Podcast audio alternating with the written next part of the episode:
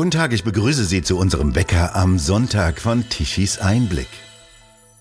39 Parteien stellen sich am kommenden Dienstag in Israel zur Wahl für das neue Parlament, die Knesset. Die besteht aus 120 Abgeordneten und eigentlich dauert eine Legislaturperiode vier Jahre. Doch die letzte dauerte nur gute eineinhalb Jahre und jetzt muss schon wieder neu gewählt werden. Godel Rosenberg, unser Korrespondent in Israel. Es wird in letzter Zeit ziemlich häufig gewählt in Israel. Warum? Ja, am kommenden Dienstag wird in Israel zum fünften Mal innerhalb von weniger als vier Jahren gewählt. 6,9 Millionen Wähler sind hier wieder aufgerufen. Das ist natürlich ein gutes Zeichen für die Demokratie. Aber man kann natürlich Demokratie äh, überspannen. Ähm, und der Hintergrund dieser politischen Instabilität ist, dass dieses Land in zwei Lager gespalten ist, und zwar ziemlich 50-50. Auf die Sitze im Parlament übertragen heißt das von 120 Sitzen ähm, wird die eine Hälfte 60 bekommen und die andere. Und damit haben wir wieder keine Stabilität, wenn wir den Umfragen der letzten Tage Glauben schenken wollen. Worum geht es da? Der eine heißt Benjamin Netanyahu, der andere heißt ähm, Lapid, Yair Lapid, der amtierende Ministerpräsident. Und diese beiden Lager stehen sich gegenüber mit ihren Anhängern. Netanyahu ähm, ist derjenige, der sich jetzt mit den Radikalen eingelassen hat. Und das wird natürlich von vielen hier in Israel abgelehnt. Was heißt, was bedeutet in Israel radikal? Wir haben ja hier den großen nationalen Konflikt der jüdisch-israelischen Mehrheit gegen die arabisch-muslimisch-palästinensische äh, Minderheit und jeder, der seine sieben Sachen einigermaßen beieinander hat, der weiß und versteht, dieses Problem ist mit Gewalt nicht zu lösen, sondern nur durch Verhandlungen. Und auf der Netanyahu-Seite stehen eben mehr diejenigen, die die Gewalt äh, bevorzugen und auf der äh, Lapid-Seite stehen diejenigen, die sagen, wir müssen zu irgendeinem Gespräch und zu einer Verständigung, zu einem, äh, zu einer Lösung am Tisch kommen. Alles andere wäre hier für diese Region nicht zu ertragen. Dazu muss man sagen, dass in der Knesset, im israelischen Parlament, auch arabische Abgeordnete sitzen. Wie verhalten die sich denn? Ja, schon seit ewigen Zeiten. Ich meine, es leben ja hier in Israel über zwei Millionen arabische Muslime, die natürlich ihre Repräsentanz in der Demokratie im israelischen Parlament haben. Und die haben sich auch aufgespalten. In der äh, vorigen Legislaturperiode hatten sie eine Partei, jetzt haben sie sich auf drei Parteien aufgespalten. Und ja, eine davon wird wohl die 3,25 Prozent Hürde, die es hier in Israel bei Wahlen gibt, nicht überspringen. Die beiden anderen tendieren eher mehr zu, zu Lapid. Sie waren ja auch in der vorigen Regierung mit Lapids Vorgänger äh, Naftali Bennett in der Koalition. Aber die Koalition ist geplatzt. Warum? Sie war zu eng, sie war zu gering und zwei Abgeordnete sind abgesprungen. Diese zwei Abgeordneten finden wir jetzt auf der Liste bei Netanyahu. Das sind die menschlichen Schwächen, die es in einer Demokratie natürlich auch gibt. Und deswegen brauchen wir ganz dringend eine stabile Mehrheit, die bei ja, 70 Abgeordneten liegen würde. Aber es gibt große Zweifel, dass wir diese Mehrheit am Dienstag erreichen. Zu den menschlichen Schwächen gehören ja Champagner, teure Zigarettenlieferungen und Schmuck im Wert von einigen tausend Dollar, die Netanyahu und seine Ehefrau bekommen haben. Der steht ja etwas im, in der Schusslinie, stellt sich aber dennoch wieder zur Wahl, will es nochmal wissen. Was ist denn das für ein Mensch? Netanyahu, Benjamin Netanyahu ist der Mann, der ja die letzten zwölf Jahre, bis vor 17 Monaten war er ja Ministerpräsident er ist natürlich ein Egoman. Er kennt nur sich und seine politischen Ansichten. Er ist für Kritik sehr schwer zugänglich und je älter er wird, desto extremer wird es. Er hat am letzten Wochenende seinen 73. Geburtstag im Stillen gefeiert, denn für ihn persönlich gibt es natürlich wenig zu feiern. Er ist in der Opposition und der Staatsanwalt ist hinter ihm her, eben mit den Vorwürfen, dass er Vertrauensbruch, Veruntreuung und Bestechung im Amt begangen hat. Solange er natürlich nicht verurteilt ist, gilt, die, äh, gilt er als unschuldig. Aber diese Vorwürfe sind im Detail in der israelischen Presse veröffentlicht worden. Sie sind im Gespräch. Aber seine Anhänger stört das nicht. Seine Anhänger sind emotional, mehr emotional hinter ihm her als hinter den sachlichen äh, Fakten, die er repräsentiert. Also er hat sich um Israel in den letzten 15 Jahren sicherlich verdient gemacht. Er war ja davor Finanzminister. Er versteht etwas von Volkswirtschaft, hat dieses Land wirtschaftlich auch äh, nach oben gebracht. Israel ist eine sehr erfolgreiche Wirtschaft zurzeit. Es hat natürlich auch etwas zu tun mit der Amtszeit von Netanyahu. So wird ja langfristig vorbereitet.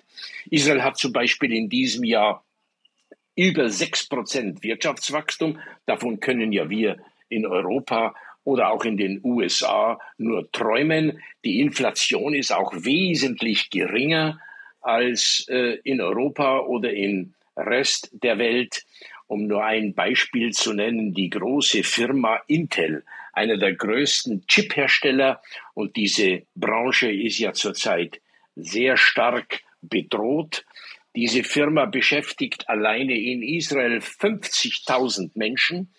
Und diese Firma, die einen Jahresumsatz von 79 Milliarden US-Dollar hat, macht mit den Erfindungen, die hier in Israel getätigt worden sind, 50 Prozent ihres Umsatzes. Also das sind Zahlen, die überzeugend sind, aber die stehen oder müssen im Moment zurückstehen vor dem großen Problem der politischen Instabilität, unter der wir in Israel hier leiden.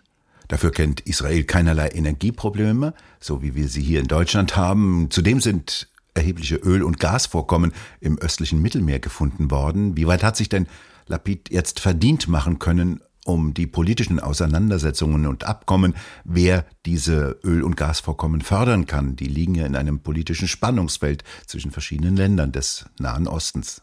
Ja, Lapid ist ja der neue äh, Übergangsministerpräsident seit äh, Juni dieses Jahres.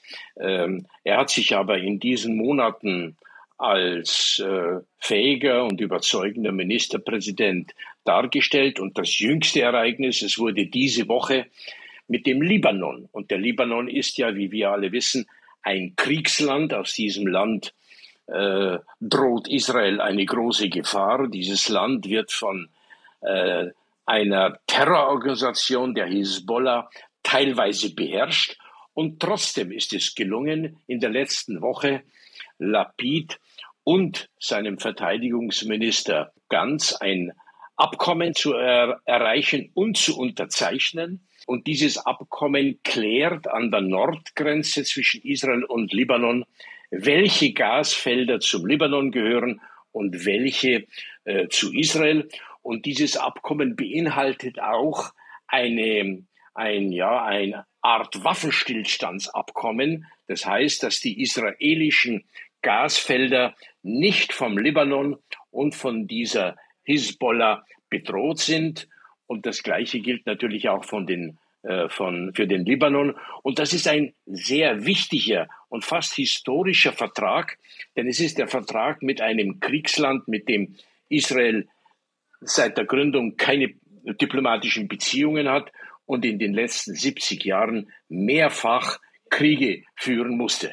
Eine diplomatische großartige Leistung, Lapiz also. Ja, ist es, ist es durchaus, aber es wird natürlich durch die Fakten unterstützt.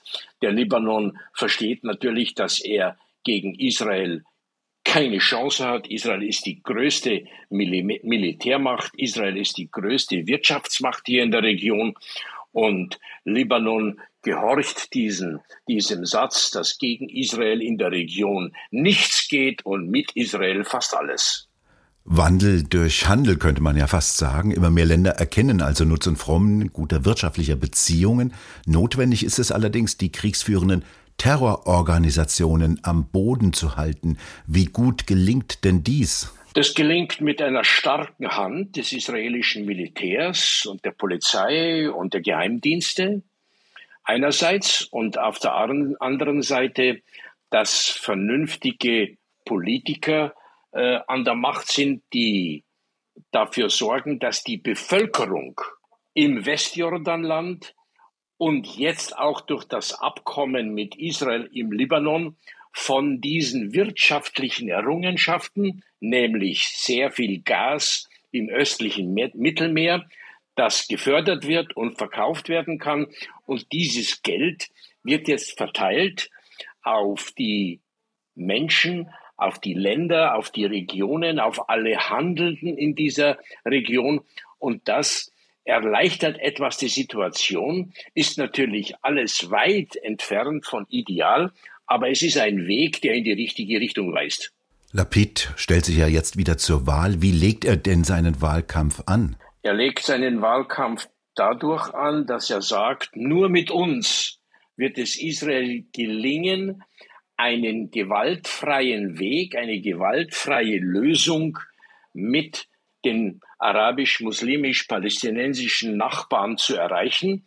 Israel muss natürlich stark, äh, militärisch stark bleiben, aber darf das nicht überziehen, sondern muss das so ausbauen, dass die palästinensische Seite irgendwann, leider gibt es wenig Anzeichen dafür, aber irgendwann zum Tisch kommt und man versucht, am Verhandlungstisch eine Lösung äh, zu finden.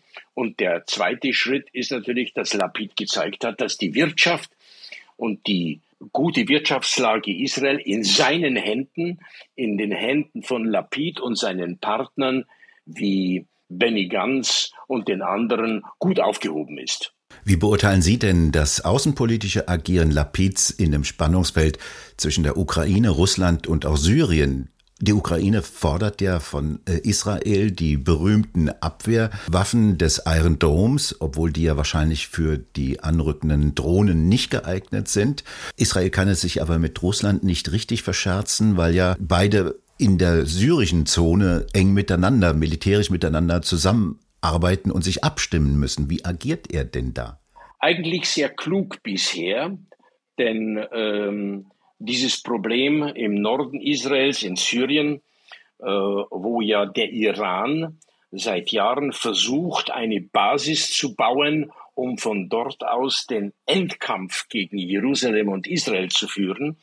Diese Basis wird von Israel und von der israelischen Luftwaffe im Wochenrhythmus zerstört. Also israelische Flugzeuge beherrschen dort den Luftraum und das geschieht nur in Abstimmung mit Moskau. Moskau hat ja in, in Syrien äh, zigtausende von Soldaten und sehr viel Waffen, darunter auch Abwehrraketen. Und die werden auf Standby geschaltet, wenn Israel gegen, den, gegen die iranischen Milizen in Syrien vorgeht.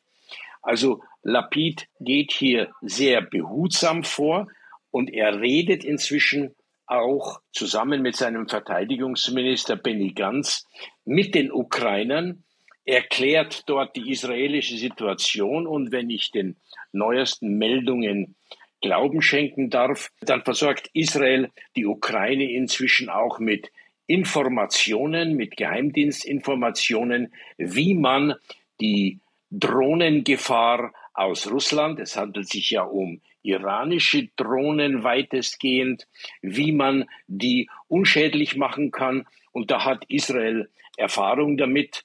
Israel hat das technische Know-how und da gibt es inzwischen einige Kontakte zwischen Kiew und Jerusalem, die der Ukraine äh, lebenswichtig helfen.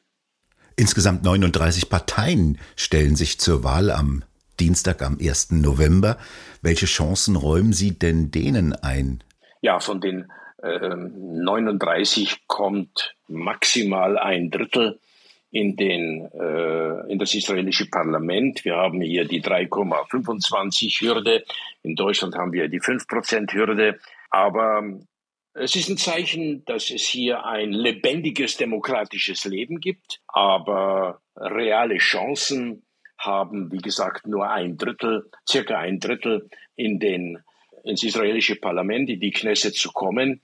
Und äh, ja, ich hoffe, und viele hoffen hier im Land, dass äh, Lapid seine Arbeit fortsetzen kann und dass es vielleicht dem Likud-Block, dem Likud-Block mit Netanyahu an der Spitze gelingt, Netanyahu in den verdienten Ruhestand zu, zu schicken, denn nur dann wäre es möglich, dass die beiden Lager zueinander kommen, eine Koalition bilden, eine große Mehrheit, eine Mehrheit der nationalen Einigkeit. Und das wäre für die Zukunft Israels und der Region sehr, sehr wichtig. Godel Rosenberg, haben Sie vielen Dank für das ausführliche Gespräch und wie die Wahlen ausgegangen sind, darüber informieren wir Sie bei Tichys Einblick in weiteren Gesprächen in dieser Woche mit Godel Rosenberg. Vielen Dank und herzliche Grüße nach Israel. Herzlichen Dank und alles Gute. Und bei Ihnen bedanken wir uns fürs Zuhören. Schön wäre es, wenn Sie uns weiterempfehlen. Weitere aktuelle Nachrichten lesen Sie regelmäßig auf der Webseite tichiseinblick.de und wir hören uns morgen wieder, wenn Sie mögen.